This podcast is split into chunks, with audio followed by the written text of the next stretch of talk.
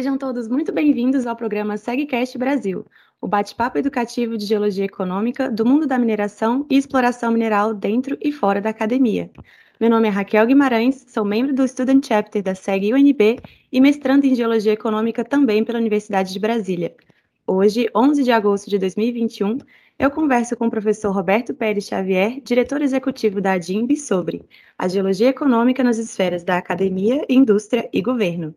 Bom dia, professor Roberto. Em nome do Chapter SEG UNB, eu lhe agradeço pela participação nesse episódio do SegCast Brasil. Estamos todos muito honrados. Na realidade, a honra é toda minha, Raquel. Bom dia a todos, sejam bem-vindos, sejam bem-vindas. E, e, aí, em nome da Raquel, eu agradeço esse convite para participar né, no, no podcast, que é promovido pelo Student Chapter da SEG, da UNB, dentro de um contexto de promoção do Encontro Nacional de Geologia Econômica 2021. Muito obrigado. Obrigada. Bom, Roberto tem graduação e mestrado em Geologia e Geociências pela USP, doutorado em Metalogenia pela University of Southampton e atualmente é professor titular na área de Geologia Econômica no Instituto de Geociências da Unicamp, recentemente aposentado. É também coordenador associado do Grupo de Pesquisas em Evolução Crustal e Metalogênese do CNPq e atualmente também ocupa a função de diretor executivo da Agência de Desenvolvimento Tecnológico da Indústria Mineral Brasileira, a ADIMB. Com base na vasta experiência do professor Xavier em diversas áreas da atuação da geologia econômica, no nosso bate-papo de hoje a gente vai passar pelas esferas da academia, da indústria e também do governo.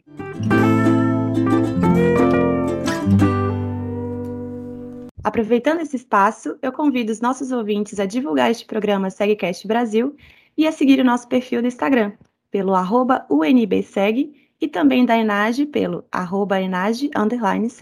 Vamos iniciar então com algumas questões acerca da atuação da ADIMB.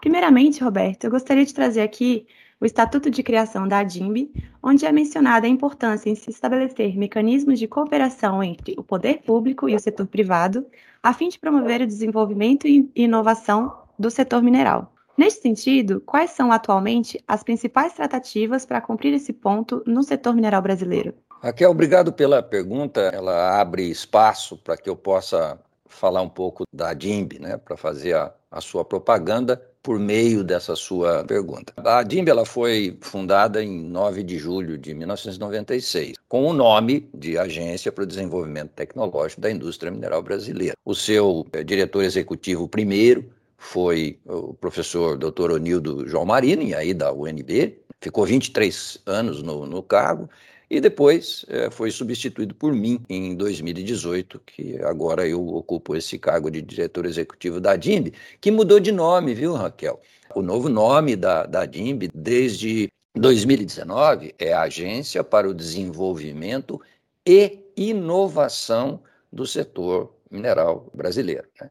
Então, a DIMB ela é uma das entidades que representa o setor mineral brasileiro. E como outras entidades que têm o mesmo papel, ela contribui para o avanço e maior competitividade do, do setor. No entanto, é bom enfatizar que, diferente das outras entidades, o foco maior do trabalho da DIMB dentro de uma cadeia de um projeto mineral está lá no início, ou seja, está lá na pesquisa mineral, está na prospecção mineral, que é aquele estágio voltado para a descoberta de depósitos minerais, né? ou então trabalhos que visem a ampliação de recursos em áreas com depósitos conhecidos. Então, nós estamos lá no início da cadeia de um projeto mineral, né, as nossas atividades. E o DNA da DIND é um DNA eminentemente, então, é técnico. A DIMB ela é uma congregação, uma associação de empresas. São mais ou menos 35 empresas né, de exploração mineral ou mineração, ou então empresas que prestam serviços ao setor mineral, e também o governo. O governo tem cadeira cativa no nosso Conselho Superior, e aqui, governo, eu, eu, eu incluo o, o, Ministério de Minas e Energia, o Ministério de Ciência, Tecnologia, Informação e Comunicação, a Agência Nacional da Mineração, mas também entidades que são nossas co-irmãs, como, por exemplo, o IBRAM. Então, voltando então à sua pergunta, o que, que nós fazemos, a DIMB, para fomentar o setor mineral brasileiro? Né? São várias ações dentro da pesquisa mineral. Então, primeiro, é o desenvolvimento de projetos técnicos, científicos e de inovação, que nós chamamos de projetos colaborativos.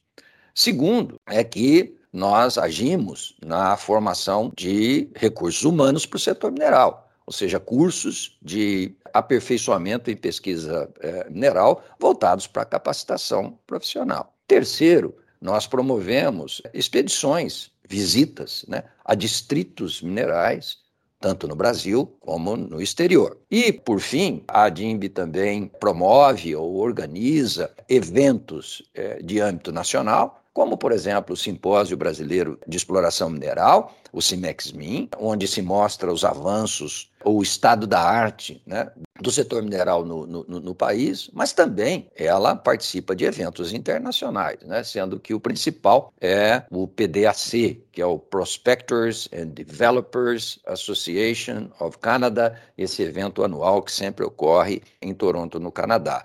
Todas essas ações, Raquel, que eu listei aqui para o setor mineral, todas trazem elos. Ela, a, a DIM não age sozinha, ela sempre procura a interação, o elo entre o setor produtivo, as instituições de pesquisas e universidades e o governo, para que a gente possa, então, alavancar a pesquisa e inovação no setor mineral brasileiro. Maravilha, Roberto.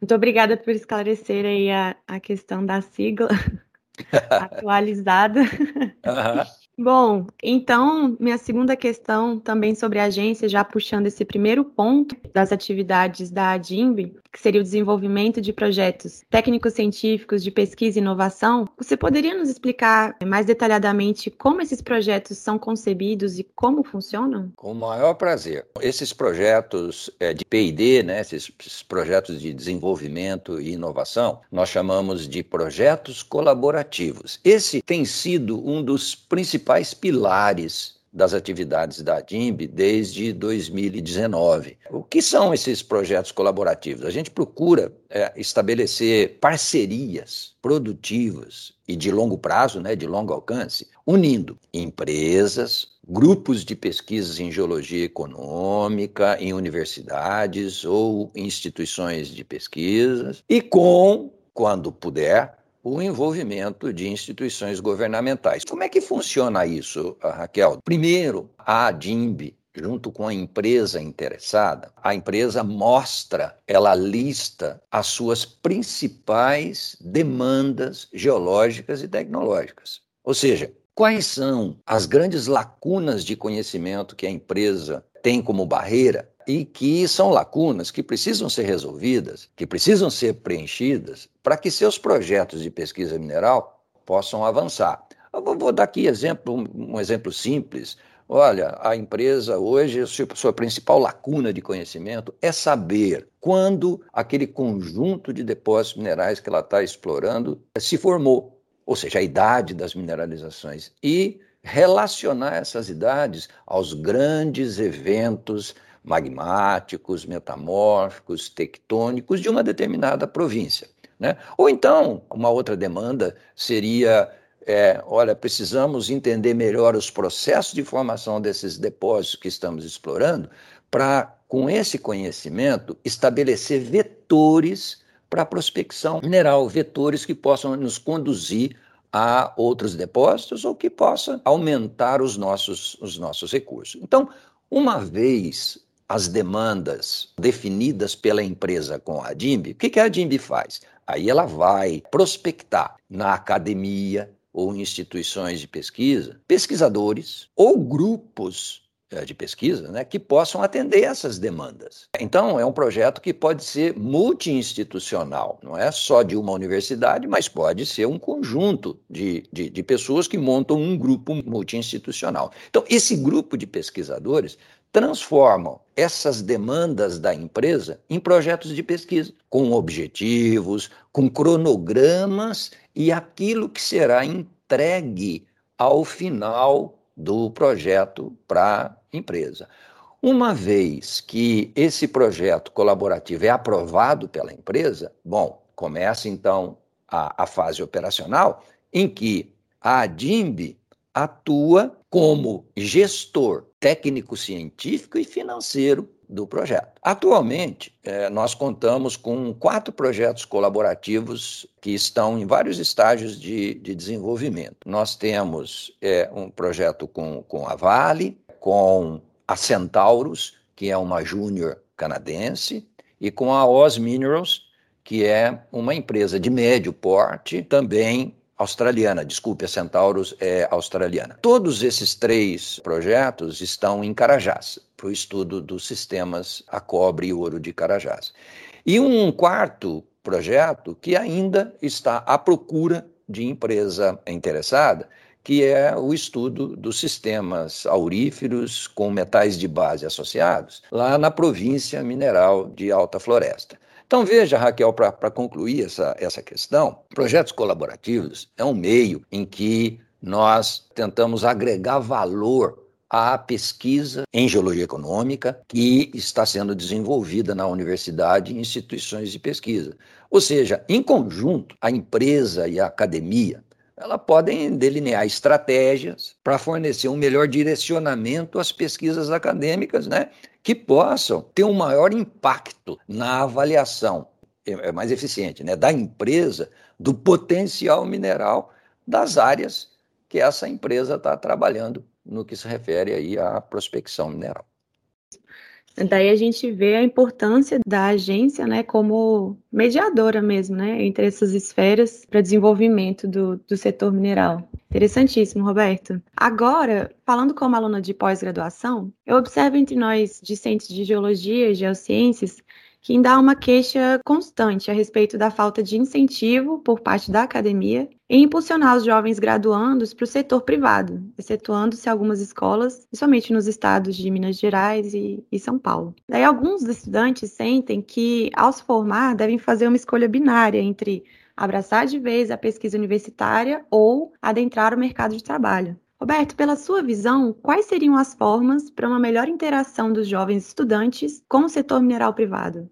A pergunta é muito boa, Raquel, obrigado. Eu só gostaria de fazer uma parte aqui. É, olha, Raquel, escolhas fazem parte da vida de qualquer ser humano. E, e, e, nós vamos sempre estar à frente de escolhas ao longo da nossa vida toda, né?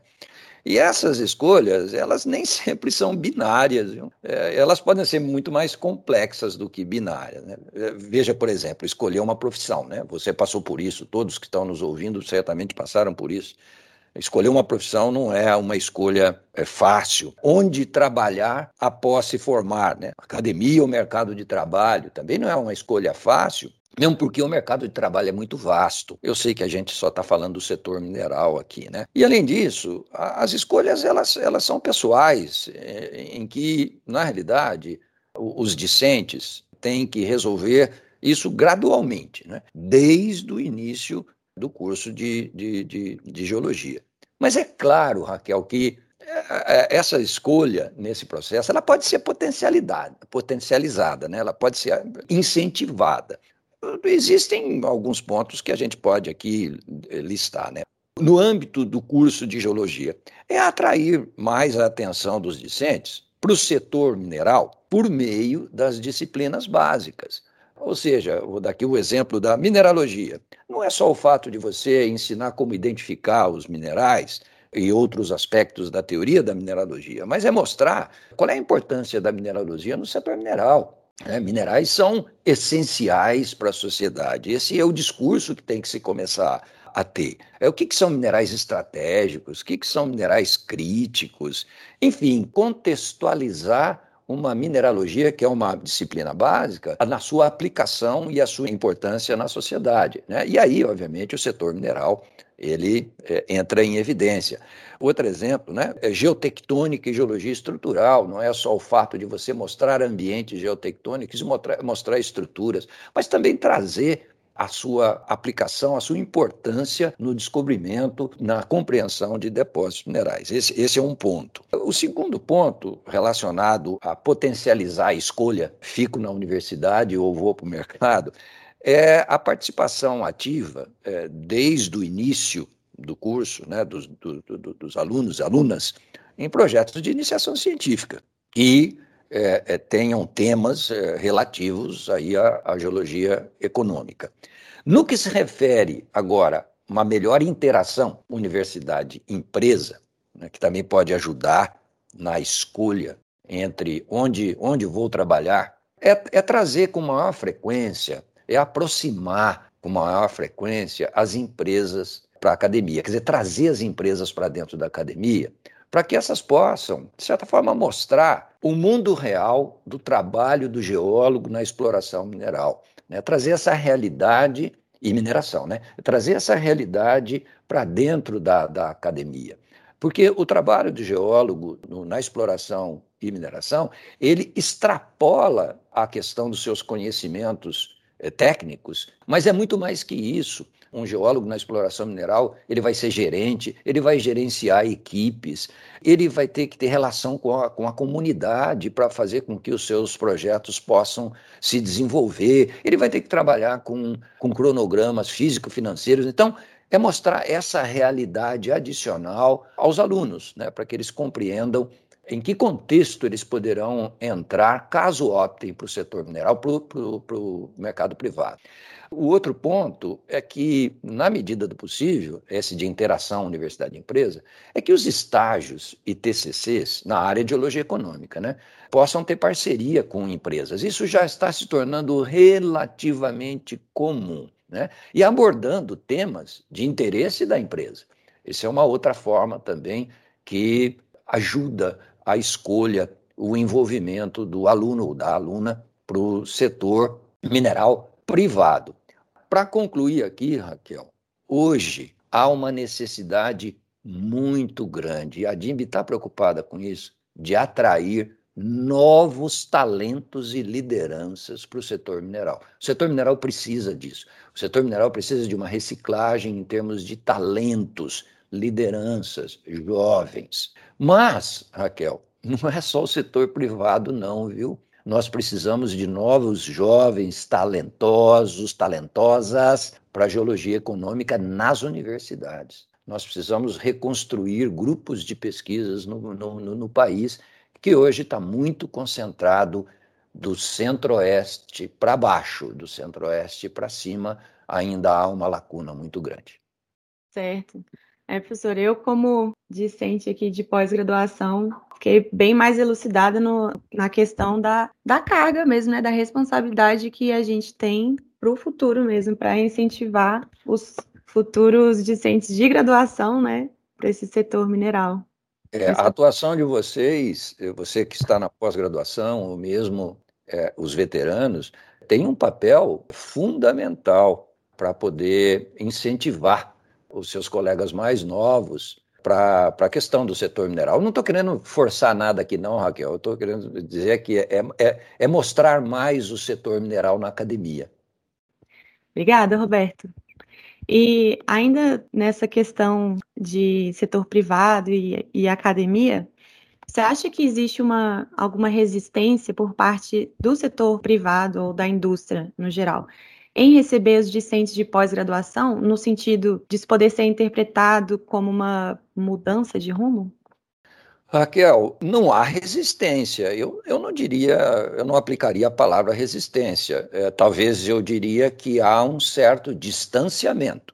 Mesmo porque, atualmente, tem muitos geólogos, geólogas que estão no setor mineral privado, né, trabalhando para empresas, e que têm, pelo menos, mestrado. Né? Tem empresas que, no momento da sua, da sua seleção de candidatos, a questão de você ter mestrado ou doutorado conta bastante. Além disso, tem sido muito, muito comum o apoio de empresas do setor mineral a projetos de pesquisa, tanto em nível de mestrado e doutorado. O problema é o tipo de apoio. É aí é que está o distanciamento. Né? O tipo de apoio tem sido essencialmente logístico ou seja, acesso à área, acesso às amostras e acabou. Nenhuma outra interação a mais. Esse é o que eu chamo de distanciamento. Mas veja só, Raquel, parcerias é, importantes no Brasil, elas existem entre universidades e empresas, né, em diversas áreas do conhecimento, nas engenharias, na física, na química, na biologia, na área da saúde. É muito comum você ter pesquisas financiadas por empresas, né? inclusive dando até origem a, empresas júniores, a startups, inclusive até gerando patentes. Agora, na área de geociências, com exceção das áreas do petróleo e gás, ainda há um certo distanciamento na, na relação entre as empresas que desenvolvem prospecção mineral e as pesquisas que são desenvolvidas nas universidades em áreas de geologia econômica, geofísica, geoquímica, geotecnologias. Ainda há um distanciamento. E aí você falou em, mudança de rumo, né? A mudança de rumo está exatamente aí. As empresas ainda precisam entender melhor como aproveitar o potencial das pesquisas geradas na academia. Mas a academia também precisa entender melhor como se relacionar e atender às demandas das, das empresas. É um processo que, se for bem costurado, ganham os dois lados. Ou seja, é agregar mais valor à produção acadêmica, transformando essa produção acadêmica em uma ferramenta que seja importante e clara para que as empresas possam melhor avaliar a prospectividade de suas áreas. Essa é a grande mudança de rumo que, que, que está ocorrendo, viu, Raquel? Mas ainda está ocorrendo de forma é, lenta. Essa é a razão pela qual os projetos colaborativos possam, de certa forma, contribuir para essa mudança de rumo. Entendi. Talvez uma melhora no diálogo, né, para se entender o que, que a, a indústria precisa e o que, que a academia pode oferecer em termos de técnica, né, de conhecimento. É, mas para haver diálogo, Raquel, precisa ter um meio de campo. É, alguém precisa catalisar esse diálogo, promover esse diálogo. Né? As empresas, elas é, às vezes têm receio de embarcarem numa parceria com a universidade, porque têm medo da burocracia, uma burocracia muito grande em que possa é, fazer com que os resultados não saiam no tempo desejado. Se você faz uma parceria com uma, com uma grande empresa, como a Anglo-American, por exemplo, é diferente de você fazer uma parceria com uma júnior. A júnior, ela quer o resultado rápido, Raquel. É, se nós vamos fazer o projeto por um ano ou para dois anos, os entregáveis, ou seja, os resultados, vão ter que seguir um cronograma. Para uma grande empresa, tudo bem, talvez vai existir esse, essa cobrança do tempo, mas talvez ele seja um pouco mais elástico. O receio do tempo de que a academia possa não entregar os resultados no tempo adequado para que a empresa possa tomar uma decisão, esse é um dos, um dos receios, tá? Daí entra a função importante da ADIMB, né, como mediadora nos, nos projetos de P&D. Essa é a ideia é, de fazer com que esse distanciamento entre academia e empresa diminua, que haja um melhor diálogo entre ambas as partes e que isso possa ser traduzido na forma de projetos que venham a ser benéficos para ambos os lados. A empresa tem seus dados, uma parte desses dados será confidencial por um determinado tempo e ela vai utilizar esses dados da melhor forma possível para avaliar as suas áreas de pesquisa mineral. Por um outro lado, a academia, com esses dados, vai poder se beneficiar por meio da sua moeda, né? Quais são as suas moedas na realidade? O mestrado, a conclusão de um mestrado, a conclusão de um doutorado e os artigos relacionados a essas pesquisas. Maravilha, Roberto. Agora, abrindo para o âmbito nacional, pela sua visão como importante membro tanto da academia, mas também da indústria, qual o maior desafio que o Brasil enfrenta atualmente para impulsionar o desenvolvimento do nosso setor mineral? Raquel, são vários desafios que atuam em conjunto, né? Eu vou aqui colocar alguns, alguns desafios que eu particularmente considero importantes. Primeiro, é muito comum e você deve ter ouvido isso em eventos nacionais e internacionais, aquele discurso de que o Brasil tem um grande potencial mineral em função da sua diversidade de terrenos geológicos, que são propícios para conter depósitos minerais importantes. Isso é verdade, mas, Raquel, está na hora, e esse é um desafio, de nós darmos um salto de qualidade nesse discurso. Não adianta você dizer que nós temos potencial. Nós temos é que mostrar esse potencial de forma mais precisa. Como é que se faz isso? Existem várias formas, mas uma delas, que eu considero importante, é evoluirmos no conhecimento da geologia e evolução das nossas províncias minerais eh, brasileiras. Tanto as consideradas mais maduras do ponto de vista da exploração, como Carajás, quadrilátero ferrífero, como também as eh, hoje consideradas emergentes, como Tapajós, Alta Floresta. E essa eh, eh, evolução no conhecimento passa para o desenvolvimento de pesquisas de, de ponta, usando tecnologias é, é, é, modernas, para demonstrarmos, aí sim, de forma mais precisa, claramente, o real potencial mineral de nossas é, é, províncias para fazer é, análises prospectivas melhores. No entanto, Raquel, apesar da pesquisa mineral ela está ativa no país e ela está, viu? O nível de conhecimento das nossas províncias geológicas ainda é muito heterogêneo, né? É heterogêneo e, e distinto em diversas escalas. É, o grande número de dados hoje ele se concentra muito mais na escala de depósito do que em escala regional. Há um, há um, grande desequilíbrio aí. Né? Isso dificulta uma avaliação mais eficiente por parte das empresas na prospectividade dessas é, províncias. E, obviamente, que você, se você tem dificuldade na avaliação da prospectividade, isso vai dificultar a sua decisão como gestor de investimento na prospecção de novos depósitos. Nesse desafio de conhecimento geológico, o, o Serviço Geológico do Brasil, né, CPRM, tem um papel muito importante, tá? De pensar a geologia do país. A CPRM, ela, ela deve ser a bússola geológica do setor mineral brasileiro.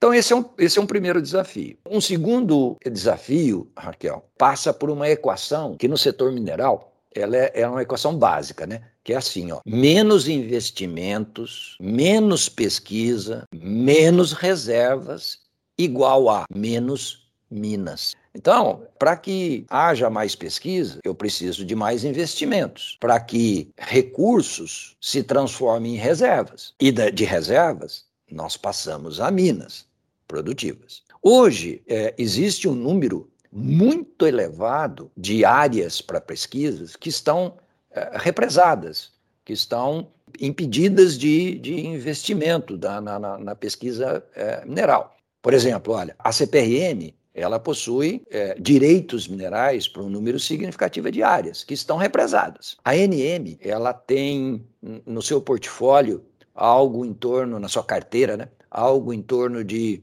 54 mil áreas em estoque. Estoque que eu digo com títulos indeferidos, as áreas estão tão, tão paradas. É, isso para uma ampla variedade de commodities. Área parada não gera investimento. No entanto, tanto a CPRM quanto a ANM, elas estão com uma política de retornar essas áreas que estão estocadas para o mercado, por meio do programa de oferta pública de áreas. Então, durante essa oferta pública, tanto da CPRM, por parte da CPRM, como da Agência Nacional de Mineração, ANM, quando se coloca essas áreas, quando se oferta essas áreas ao público, havendo mais de uma manifestação de interesse, vamos supor que, te, que tenhamos mais do que uma empresa interessada nessas áreas, essas áreas, então, vão a leilão eletrônico. A, a Agência Nacional de Mineração, ela já ofertou 12 mil áreas uh, ao mercado, já está aí na, na sua quarta rodada. Então, essas são iniciativas que constituem um veículo potencial para a atração de novos investimentos. E isso dá estímulo à pesquisa mineral do país. Eu preciso de áreas para pesquisar, áreas que estão desde da fase de exploração até a área até a fase de lavra, mas eu preciso tê-las disponíveis para investimento. Então, essa nova sistemática de oferta pública de áreas pela CPRM, pela ANM, elas têm um, um, um, potencial muito grande né, de impulsionar a pesquisa mineral e gerando, e gerando recursos né, da ordem aí que podem alcançar um bilhão de reais de investimentos no setor até mais ou menos é, 2022. Um terceiro ponto, ainda na parte de investimento, é, é a busca de investimentos por parte das empresas. As empresas maiores, né, é, que tem capital próprio, como Vale, Anglo Gold Ashanti, Anglo American e, e assim por diante, elas se utilizam desse, desse seu orçamento para fazer a pesquisa mineral. Já as empresas júniores, Raquel, que as empresas júniores são aquelas que fazem realmente a pesquisa mineral é, é, no país, mas naquele estágio inicial, né, do Greenfield. Hoje o número de empresas júniores atuando no país tem caído bastante, mas parece que estamos tendo uma retomada. Mas essas empresas júniores, elas precisam de investimentos. E onde elas, onde elas vão buscar investimento? Na Bolsa de Valores. Aqui no Brasil, não. Elas precisam ir lá fora, né, em bolsas é, lá de Nova York, na Bolsa de Tóquio, ou na Bolsa de Londres, ou na Bolsa de Toronto, para captar recursos, para trazer para cá, para poder fazer a, a exploração mineral. O último desafio que eu colocaria aqui na minha lista, Raquel, é a questão governamental, né? É o governo, quando eu digo governo, é o Ministério de Minas e Energia, é estabelecer ações que mostrem ao investidor do setor mineral segurança jurídica.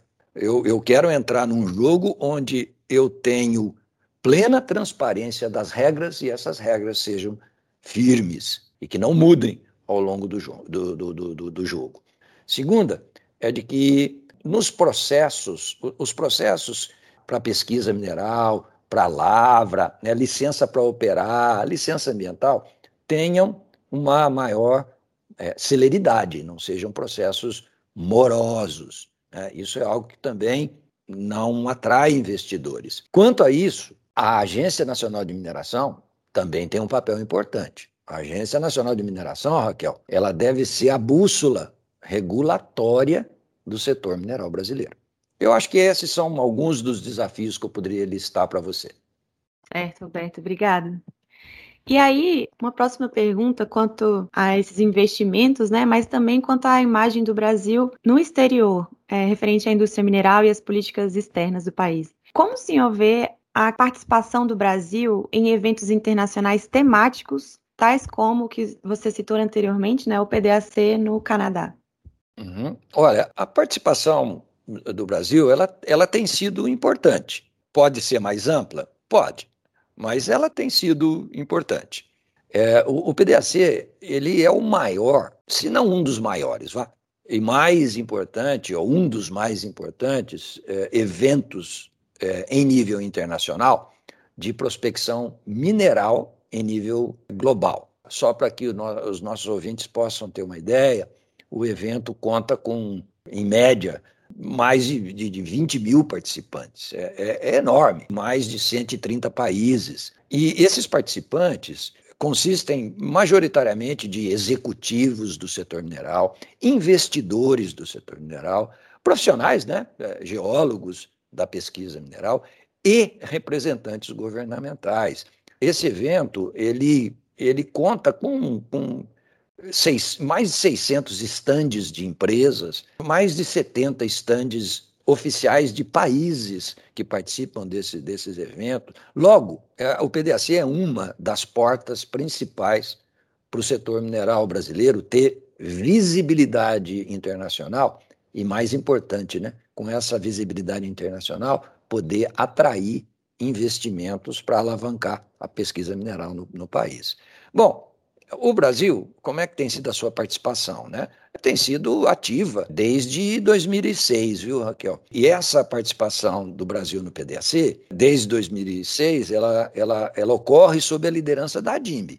É a DIMB que, novamente, faz o elo entre o setor produtivo, o governo, universidade. Então, é uma delegação de empresas, é mais uma delegação de representantes do governo para participar de diversas é, é, reuniões que ocorrem durante o evento do, do PDAC. Né? Existe um evento em particular que a DIMB é, organiza, que chama-se Brazilian Mining Day, onde o governo faz as suas palestras relacionadas às suas mudanças no marco regulatório que o governo está fazendo para impulsionar o setor mineral é, do Brasil. As empresas participam mostrando os seus novos projetos em exploração mineral. Enfim, é um ambiente é, bastante interessante para negócios.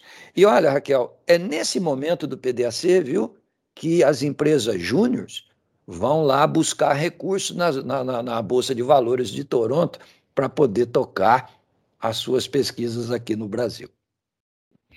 Então, Roberto, falando dessa atuação no exterior e linkando essas duas últimas perguntas, como você vê a resposta do mercado internacional para com o nosso país?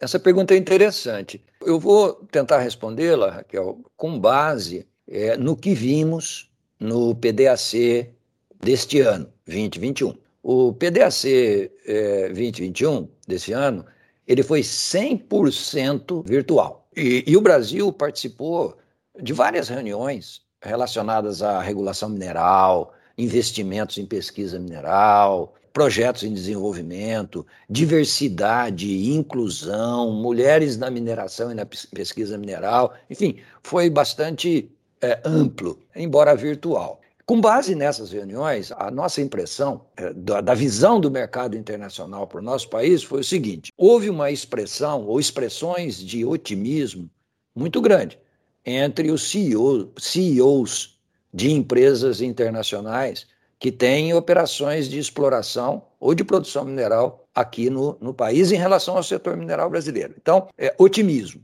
É claro que esse otimismo ele também vem com precaução, porque sempre é colocado a questão de, olha, mas precisa ter maior segurança jurídica, menos morosidade na obtenção da licença para operar, licença ambiental, a questão de haver mais áreas disponíveis para pesquisas, é, e etc, etc. No entanto, isso é também compensado pelos CEOs né, das empresas internacionais, dizendo: olha, mas as medidas regulatórias que estão sendo implementadas são consideradas muito positivas né, para incentivar investimentos futuros na pesquisa mineral aqui no, no, no Brasil. E aqui eu vou repetir, né? O programa de disponibilidade de áreas da CPRM por meio do Programa de Parceria de Investimentos, é um programa em parceria com o Ministério de, de, Economia, o Programa de Disponibilidade de Áreas da Agência Nacional de Mineração, que deve dis, dispor na ordem de 35 mil áreas até 2022,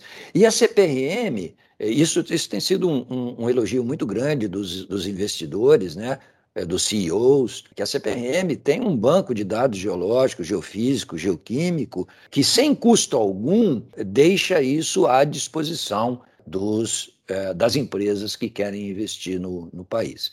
Eu acho que mais ou menos essa é, é a imagem com base no que foi o PIDAC 2021. Maravilha, uma visão boa, né? Eu diria. Muito boa. De otimista, que bom. Não, ela, não, as visões são otimistas, Raquel. Você conversa com CEOs, e CEOs, o interessante é o seguinte: são CEOs do exterior, de empresas internacionais, mas que têm experiência em investir no Brasil, o que é diferente de CEOs que nunca, de empresas que nunca investiram no Brasil. Então é uma visão interessante. Fala, não, olha, nós estamos muito contentes em investir aqui no Brasil, a nossa, nossa visão é muito otimista, porém, é óbvio, que muita coisa tem que mudar aos poucos. E essas, e, e, essas mudanças eu, eu dei alguns exemplos. Então, ainda sobre a visão do mercado externo em relação ao Brasil, pela sua visão também como importante voz em eventos tais como o PIDAC, você vê algum ponto de atrito entre as políticas públicas internas no setor mineral e o que o mercado exterior espera? Não, eu, eu não vejo atrito. Eu vejo que uh, o mercado externo as empresas de fora, elas estão de olho no Brasil para investir. Aquelas que já estão aqui não vão deixar de investir. O problema é que elas estão sempre, e por uma questão de precaução, e aí não é, não é atrito, é precaução, é sempre aguardando as, as mudanças da, na, na, questão jurídica, na questão de celeridade de processos para obtenção de licença, é, é, esse, é um, esse é um ponto que é sempre levantado como, não de impedimento, mas de restrição para investimento. Nós precisamos ainda melhorar isso. Estamos melhorando. Tá? Estamos melhorando. Mas, Raquel, um ponto que atualmente se tornou decisivo na atração de investimentos e que o Brasil está dentro dessa, desse conjunto, né, é, é o seguinte: hoje as empresas elas não podem para obter a sua licença para operar, elas não podem simpl simplesmente fazer aquele checklist dos documentos necessários para obter a, a, a, sua licença para pesquisa ou para lavra. Não, não é bem assim. Não é só isso, não. Existe um componente muito importante hoje, Raquel, que é o envolvimento da comunidade em qualquer projeto de pesquisa. Porque a comunidade hoje faz parte dos stakeholders, da parte interessada. A parte interessada hoje num projeto mineral não é só a empresa, mas também tem a comunidade. E, além disso, existem as melhores práticas para você fazer um, um, projeto. E essas melhores práticas passam por uma sigla que hoje está na moda no setor mineral, em qualquer empreendimento do setor mineral. A sigla é, em inglês, tá? ESG, ESG. O E de environment, o S de social e o G de governança. Hoje, um investidor quer saber qual é o grau de desenvolvimento social, qual é o impacto que seu projeto, que ele está passando, que ele está investindo, vai ter numa comunidade. Isso se tornou extremamente importante, e como a questão também ambiental. Eu acho que basicamente é isso, viu, Raquel? Olha, interessante, vai bem além do papel mesmo, né? É, e isso que tem que ser trazido, Raquel, lá na geologia, no curso de geologia econômica, na prospecção, ou qualquer nomes que sejam correlatos né, para essas disciplinas que que estão relacionadas ao setor mineral, essas coisas precisam ser trazidas. Isso é realidade, Raquel. É, uhum. é, é, hoje, um discente, ele tem que entender o que, que é um ISD. Isso faz parte de um projeto mineral. O que, que é isso de atrair a comunidade? Não é só eu descrever meu furo de sondagem e mostrar que no intervalo de X a Y metros eu tenho tantas gramas por tonelada ou porcentagem do metal. Não é só isso, não. Um projeto pode ser muito bom Raquel, do ponto de vista de recursos, mas ele vai levar bomba se ele não se preocupar com a questão do seu impacto social, do envolvimento da comunidade, né, das boas práticas. Isso começa lá na, lá na, na pesquisa mineral, viu? Isso não, isso não é exclusivo da etapa de produção de um projeto, ou quando a mina abre. Não, começa desde lá da pesquisa mineral. E aí, de novo, a gente volta, né? Aquilo que você tinha dito anteriormente, que cabe aos novos professores passar esse conhecimento que vai além do conhecimento técnico aos estudantes que estão vindo aí na graduação e pós. Exato, precisa, precisa passar não só conhecimentos, e isso a universidade faz muito bem, que é formar bons profissionais do ponto de vista de conhecimentos nas disciplinas básicas e as profissionalizantes. Mas precisa trazer, e aí eu estou falando do setor mineral, né? Precisa trazer a realidade do setor mineral para dentro da universidade para que os alunos tenham uma visão um pouco mais holística do que é ser um geólogo do setor mineral. Né? E também é fazer com que aqueles alunos, alunas que se, ao se envolverem com o setor mineral, eles também sejam um elemento para mudar a imagem da mineração atual para a sociedade, né? Uma mineração, ela para ter credibilidade, tanto a pesquisa mineral como a mineração, para ter credibilidade, ela precisa ter o apoio da sociedade. A sociedade, ela tem que entender o setor mineral ou a mineração como o seu patrimônio. Ela precisa entender a importância para o desenvolvimento tecnológico, social é, de uma nação. Né? Então, alunos precisam entender isso lá já a partir do, do curso, entender o que, que a, a sociedade pensa da, minera, da mineração. Isso é um assunto muito delicado, tá?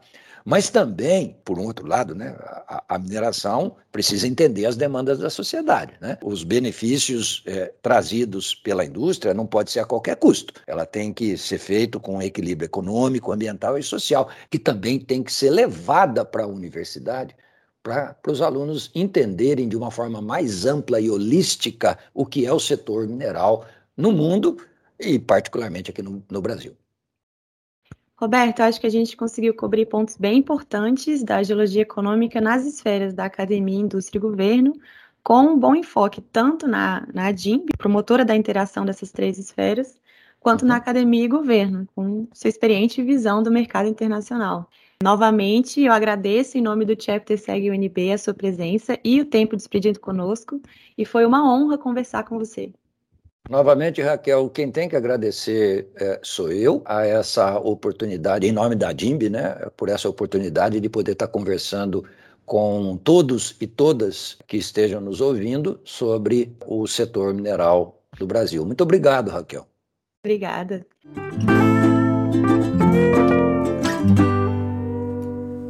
Eu me despeço agora de vocês, ouvintes, e reforço o pedido para ajudar na divulgação desse programa SegCast Brasil. Nos sigam também nas redes sociais pelo arroba UNBSeg e arroba no Instagram. Muito obrigada.